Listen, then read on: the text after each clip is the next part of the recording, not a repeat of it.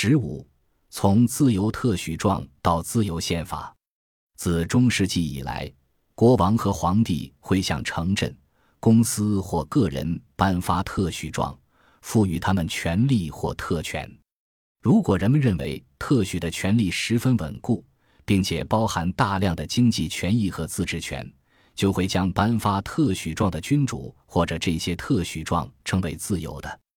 英格兰人告别故土前往新世界时，会携带授权建立殖民地的文书，通常被称为自由特许状。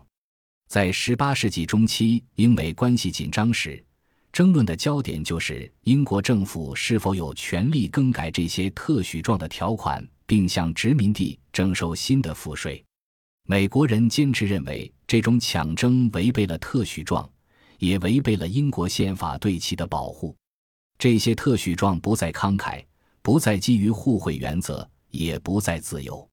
正是在这种高度政治化的环境中，亚当·斯密出版了他的名著《国民财富的性质和原因的研究》。这部书如今被誉为古典自由主义的奠基之作，内容直指美国问题。斯密本人称其为对大不列颠整个商业体系极其激烈的批评。他不但谴责英格兰的贸易政策，倡导他所谓的自由进口和自由出口的自由体系，还用北美的经济来反衬英格兰经济的缺陷。美国体现了遵循自由天性的体系的优点，在农业领域不受限制的投资迅速提升了财富和国力。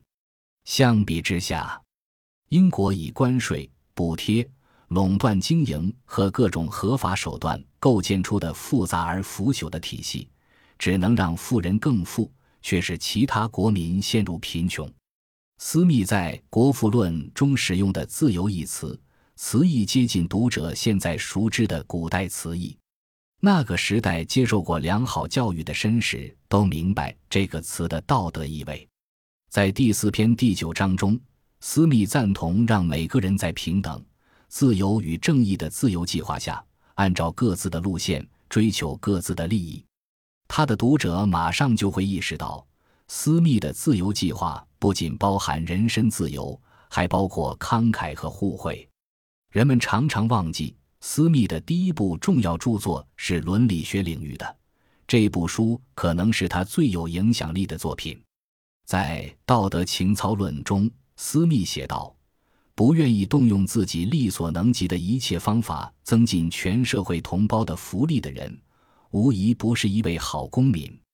他继续写道：“贤明有德之人，随时都愿意牺牲自己的个人利益，以成全他所属的那个阶层或团体的公共利益。他也随时愿意牺牲这个阶层或团体的利益，以成全国家或主权者的更大利益。”毕竟，前者只是后者的一个组成部分。此外，斯密还将慷慨列为人类最主要的美德之一，并用大量篇幅讨论了感恩和仁爱。斯密在《国富论》中倡导的自由原则是合乎公众利益的，而商业原则符合的却是英国商人和制造业者的吝啬贪婪。他们和拥有地权的贵族一起与公共利益为敌。私密捍卫自由贸易，因为自由贸易能够增进最底层人民的福利，并对穷苦之人有利。美国人把《国富论》解读为对美国脱离英国之举的肯定，这并不令人惊讶。《国富论》出版后不到几个月，大陆会议就决定向所有外国船只开放美国港口。美国要求自由贸易的呼声与日俱增。这个新生国家的生死存亡就系于此。通过与世界各国谈判，达成新的自由贸易协定，美国人希望能开启一个繁荣和平的新时代。一七七六年七月四日，大陆会议发布独立宣言，宣布美国从大英帝国中独立出来，并陈述了这样做的理由。美国人主张，政府的权威来自被统治者的同意。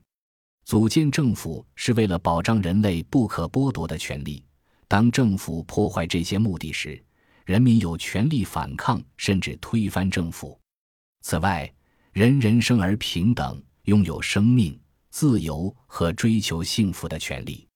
很快，新成立的十三个州都通过了各自的成文宪法，这些宪法差不多都基于同一原则：组建政府是为了保护人类不可剥夺的权利。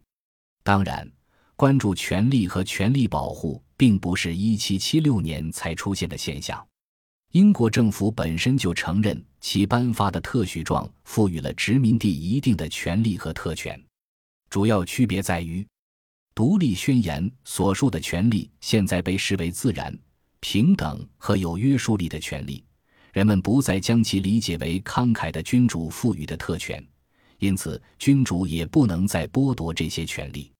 这种权力观的转变，相应的带来了“自由”一词用法上的变化。